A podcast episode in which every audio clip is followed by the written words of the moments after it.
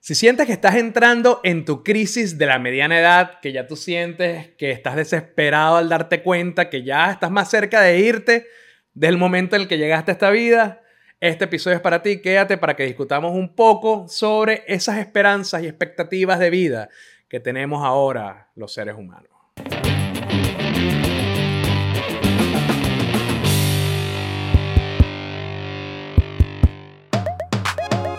Buenos días, buenas tardes, buenas noches o lo que sea que su reloj esté marcando en este momento. Soy Melanio Escobar y esto que estás viendo y escuchando es estar cansadito de ser yo. Mírame esto. Parezco una persona sin techo que no tiene oportunidad de ir a un baño y afeitarse y ponerse decente. Mira, hace poco me di cuenta, esto lo quería, tengo que salir ahorita, tengo que irme ya.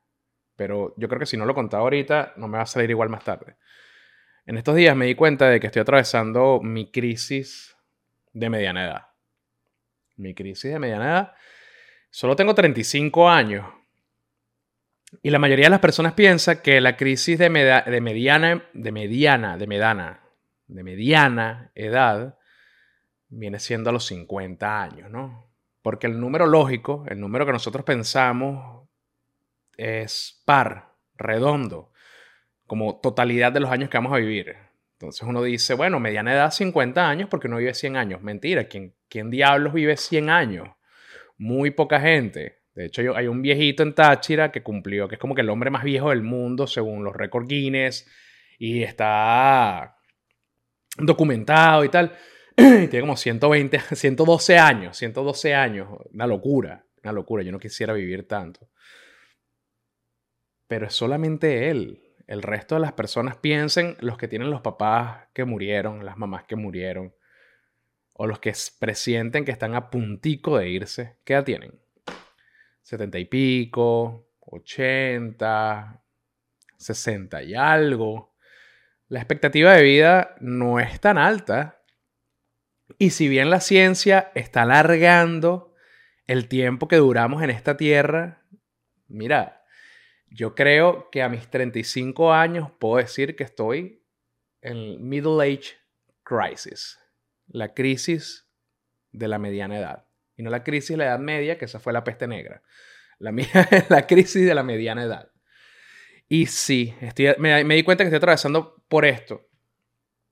Y me he dado cuenta, no porque me compré un Ferrari, que me encantaría, no sé tú, pero a mí me encantaría tener un Ferrari.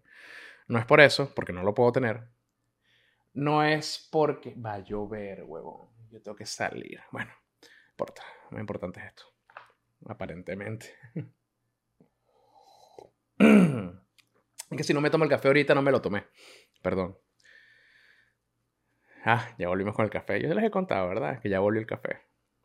Mira, no me di cuenta porque me haya comprado un Ferrari. No me di cuenta porque tenga una novia de la mitad de mi edad aunque eso sería ilegal. No tengo una novia de 20 años. No me fui de viaje para las Bahamas buscando el amor de una noche. No me tatué la cara como el mexicano. Tampoco sin unas banderitas aquí. No hice nada de eso. Pero me di cuenta de que estoy en mi crisis de mediana edad porque he estado reflexionando mucho sobre las decisiones que tomé en mi vida. Por ejemplo, lo que estudié. Uf. Ojo, a mí me va bien. Yo trabajo y me va bien. Y la verdad es que toda la vida en mi campo me ha ido bien. No, yo no tengo quejas. Que me pudiera haber ido mejor, por supuesto por supuesto, y ojalá yo hubiese tenido la madurez que tengo ahora y haber aprovechado las oportunidades que se me presentaron en su momento y haberlas enfrentado a la altura. Pero bueno, uno siempre va a tener... Me parece muy rara la gente que dice que no se arrepiente de nada. Me parece muy soberbio, me parece muy ególatra, me parece que están equivocadísimos. Yo creo que el arrepentimiento es un sentimiento que en las ocasiones que lo amerita es muy correcto, es una forma de reflexionar sobre nuestras acciones, de si tomamos las correctas o las incorrectas.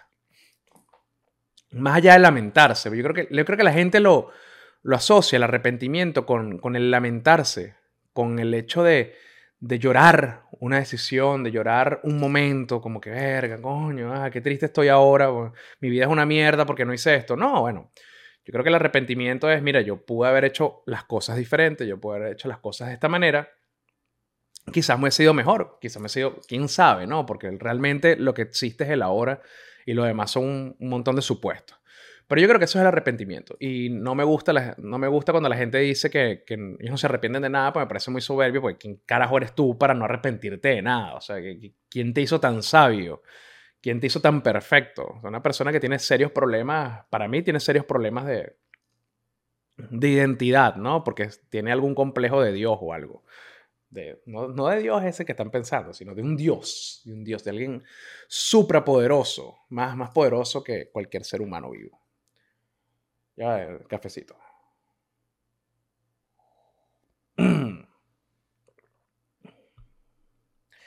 ¿Y por qué he estado reflexionando sobre la carrera y, digamos, el arrepentimiento que tengo de cómo enfrenté ciertas decisiones, porque ya a esta edad les parecerá que soy un carajito y yo sé que habrán personas mayores que verán esto y dirán, bueno, pero qué bolas este carajito quejándose de esto o preocupado por estas cosas, pero yo ahorita yo quisiera trabajar mucho menos, yo quisiera tener más dinero, yo quisiera tener más tranquilidad, yo quisiera tener más reposo, eh, o más tiempo libre para hacer las cosas que realmente amo, que no necesariamente, a pesar de que amo mi trabajo y me encanta lo que hago, no necesariamente eso es lo que yo quiero estar haciendo todos los días.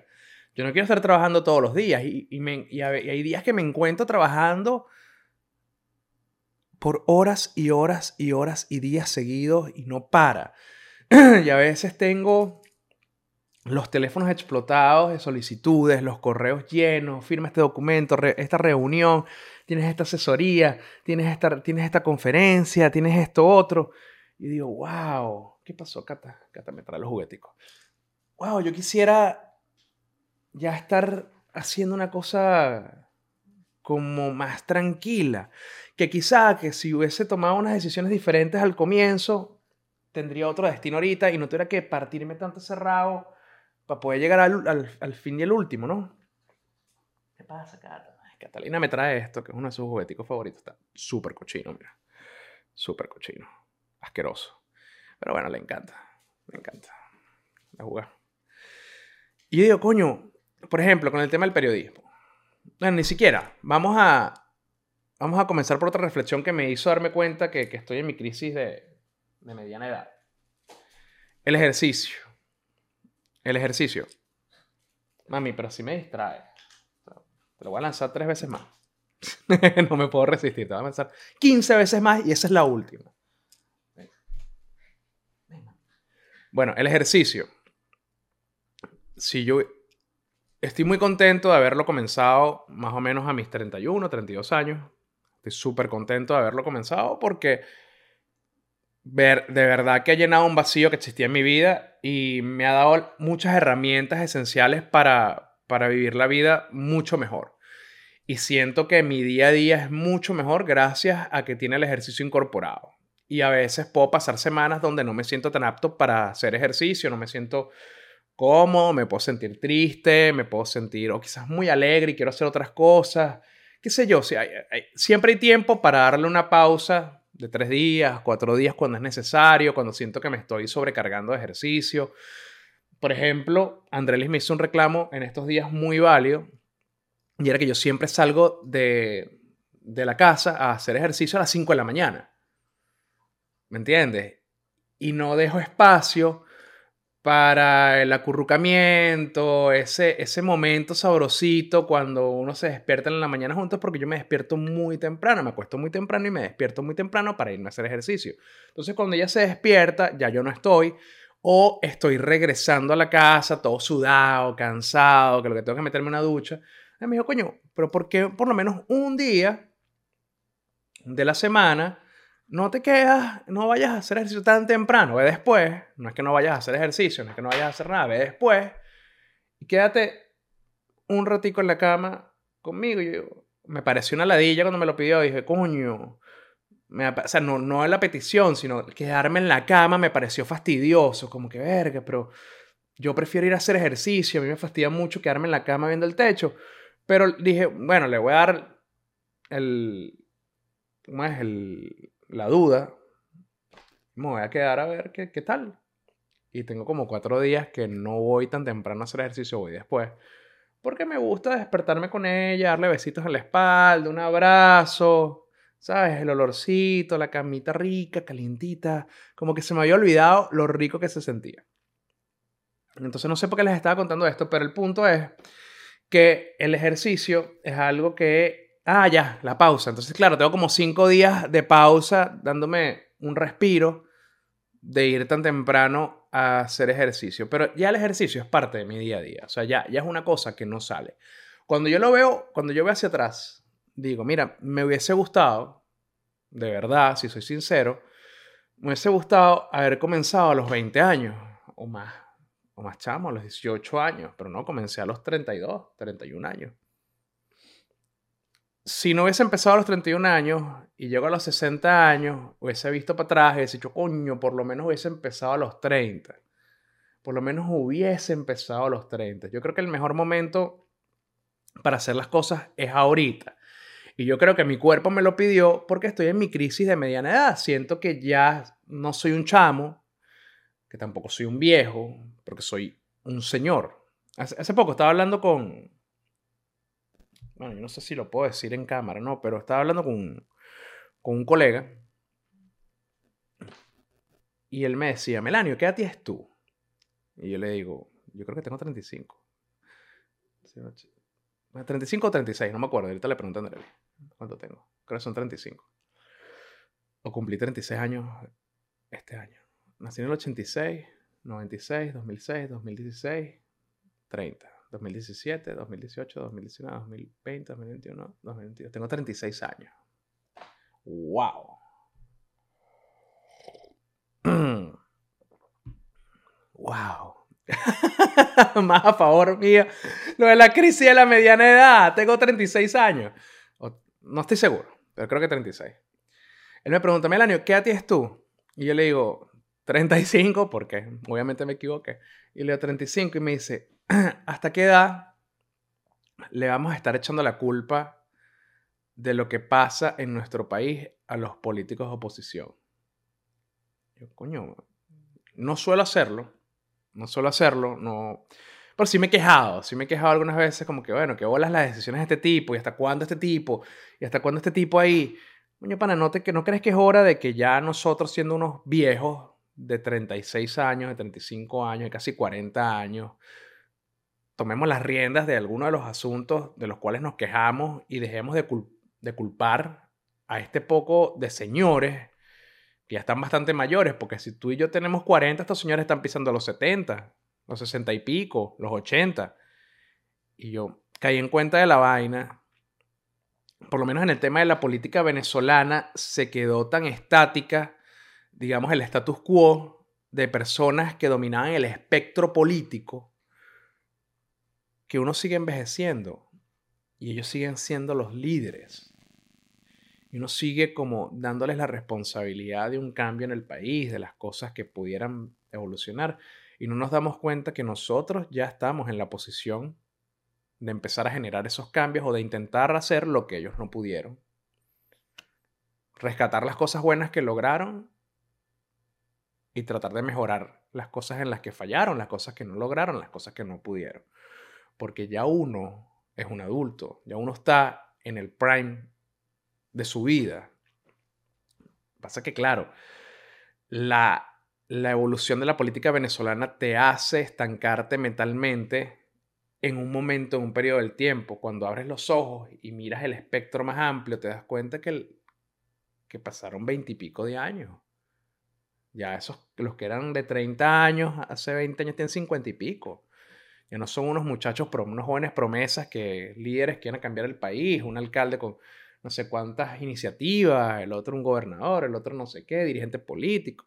Y eso no existe. Eso es el pasado de hace 20 años. Y nosotros, los que éramos unos chamos, que salíamos a manifestar, que salíamos a marchar, ya somos los adultos que estamos con la responsabilidad, si la queremos tomar, de cambiar las cosas negativas que dejaron estos grupos y tratar de impulsar las positivas y las nuestras propias, ¿no? ¿Por qué no? Esa es otra de las cosas que me hizo darme cuenta de que estaba en mi crisis de mediana edad. Obviamente el ejercicio, incluir el ejercicio como una necesidad, ¿no?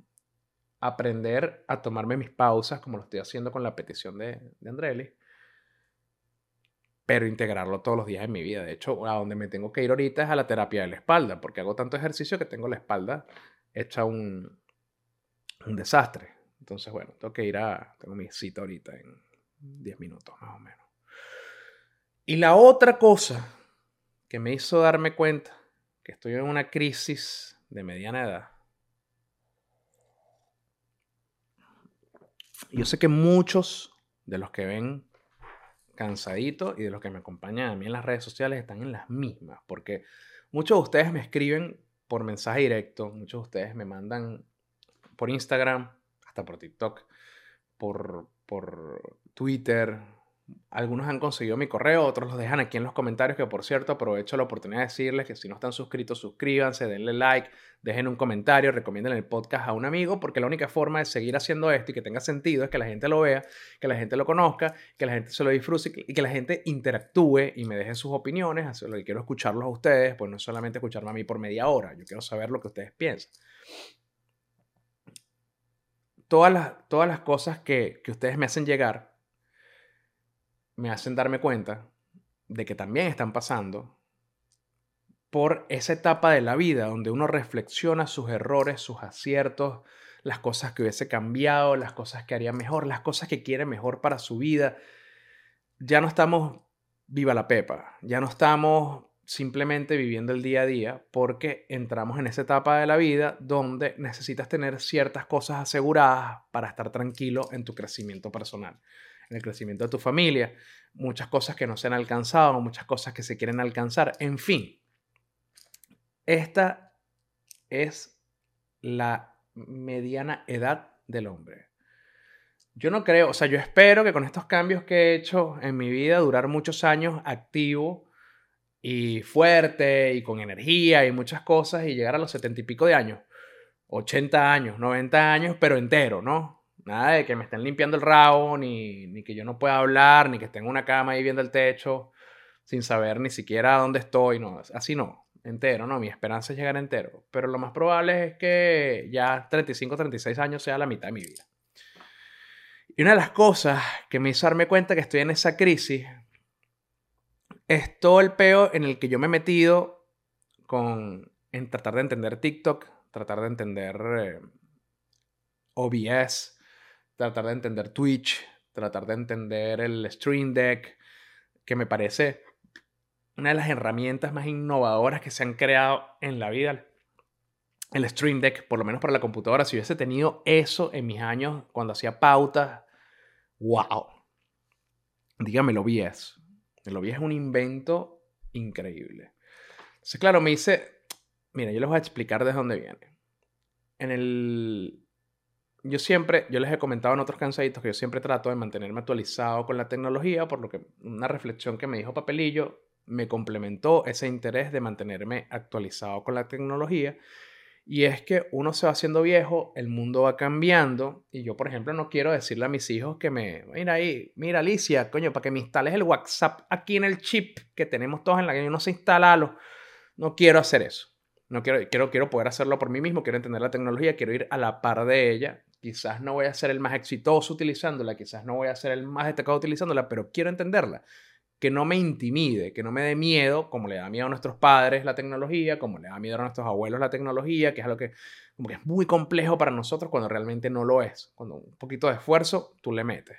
Y cuando le empecé a meter a todas estas cosas, al OBS, al TikTok, y empiezo a ver a las personas que tienen mucho éxito en las plataformas como Twitch, como en TikTok, como en Instagram, inclusive, empiezo a ver que las edades cada vez son más jóvenes. Cada vez son más jóvenes las personas que tienen éxito increíble. Y detrás de ellas, en algunos casos lo habrá, pero en la mayoría detrás de ellas no hay un equipo. Quizás a, cierto punto, cuando ya tienes demasiada fama y empiezas a facturar demasiada plata, qué sé yo, bueno, empiezas a tener un equipo de trabajo que te controla las cosas, etc. Pero la mayoría comenzó utilizando su vaina ellos solos, tenían algo que, los, que encantaba a la gente, algo que llamaba la atención, y eso era suficiente para hacer crecer su canal, su cuenta de TikTok, su cuenta de Twitch, etc. Y todos estos chamos, de manera autodidacta, aprendieron, para los que no saben lo que es OBS, OBS es un software gratuito que se sirve para hacer streaming y también para grabar gameplays y grabar realmente podcast, lo que tú quieras hacer en tu computadora básicamente. Entonces tiene muchos elementos como un estudio de televisión, como un, un controlador de televisión, o sea, tiene todos los elementos, tienes para hacer diferentes tiros de cámara. Tiros de cámara son por ejemplo, yo estaría hablando para acá, esto es un tiro de cámara. Si tuviera otra cámara acá y me poncho, o sea, ponchar es que ustedes verían esta cámara, este es otro tiro de cámara. Tiene para configurar la iluminación, tiene para configurar las transiciones, que es cuando, bueno, pasa una imagen o algo y cambia la pantalla. Tiene para musicalizar, para poner música de cortina. Música de cortina es la música que ustedes escuchan a veces cuando alguien está hablando y tiene una musiquita de fondo. Bueno, eso es una cortina musical tiene para hacer todo lo que tendría un estudio de televisión en un software de computadora y puede además transmitir en vivo a cualquiera de las plataformas que admiten este tipo como YouTube, como TikTok, como Instagram, como Twitch, donde tú quieras. Y estos chamos aprenden solos. Yo fui a la universidad. Yo fui a la universidad para aprender todas estas cosas. Por ejemplo, una de las vainas que a mí me dio más dinero, que me mantuvo por muchos años, que todavía de vez en cuando mato tigres con eso, es la edición de video.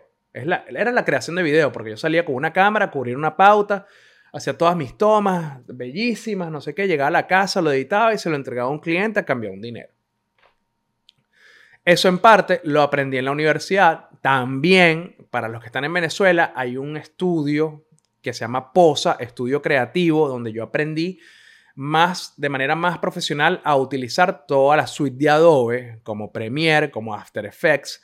Ellos hacen cursos bien condensados en diferentes niveles. Yo se los recomiendo 100%.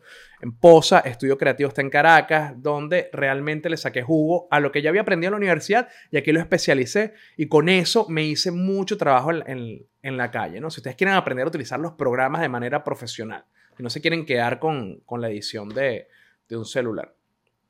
Yo aprendí todo eso y de eso viví bastante, pero yo ahora veo que los chamos, las personas, cualquiera, sin ningún tipo de estudio, agarra y con TikTok aprende todas las herramientas de edición que a mí me costó muchísimo entender.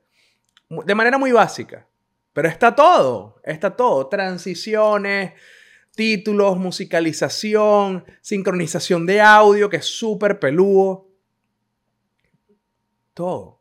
Obviamente, si tú quieres una, una cosa más profesional, una cosa de película, de cine, no vayas a esperar a hacer un videoclip en TikTok. Probablemente va a haber alguien que lo hace, que lo hace rechísimo, pero bueno, la mayoría de los videoclips, etcétera, utilizan todavía cámaras profesionales, utilizan sistemas de edición profesional, gente especializada en, ponerle color a los videos, la iluminación, el, audio, etc. O sea, no hay que creer que es tan sencillo. Pero, al mismo tiempo, yo digo, coño, si yo pudiera retroceder el tiempo, el día que yo tomé la decisión de estudiar comunicación social, no lo estudiaría.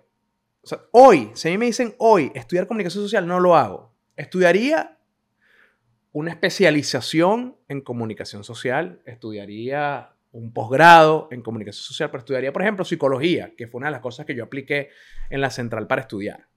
O estudiaría derecho, que me encanta la abogacía.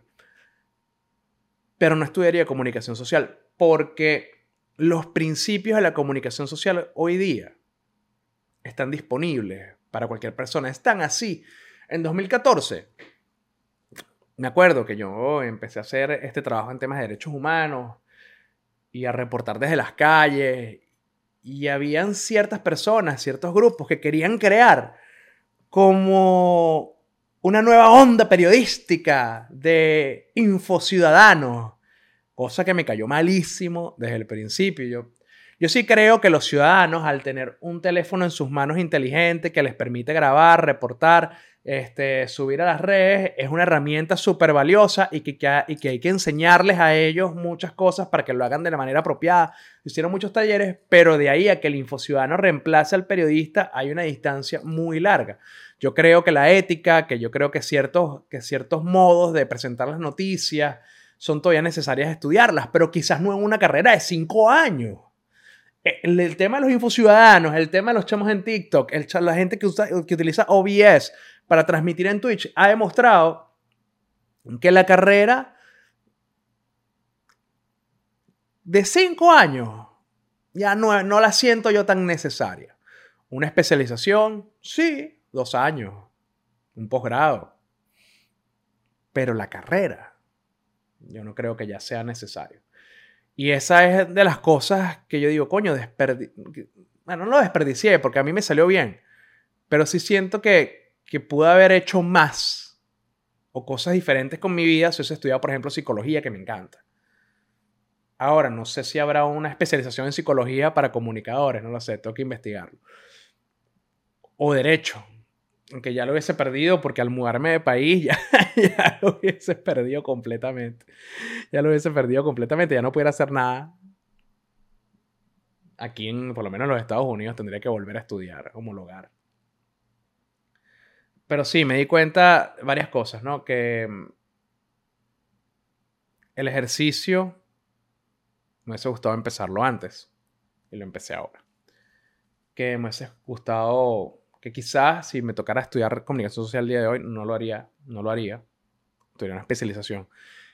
Y eso es doloroso, porque al final eso es lo que ha definido toda mi vida, darme cuenta de que quizás no es tan valioso como yo lo pensaba hoy día y que yo tengo el periodismo en un altar tan sagrado y darme cuenta de que, que quizás no tiene tanto sentido hoy día porque la gente está aprendiendo a ser periodista con las herramientas gratuitas que están ahí y, y si bien les faltan muchos componentes, yo no, no puedo decirle periodista a un carajo que hace videos en TikTok,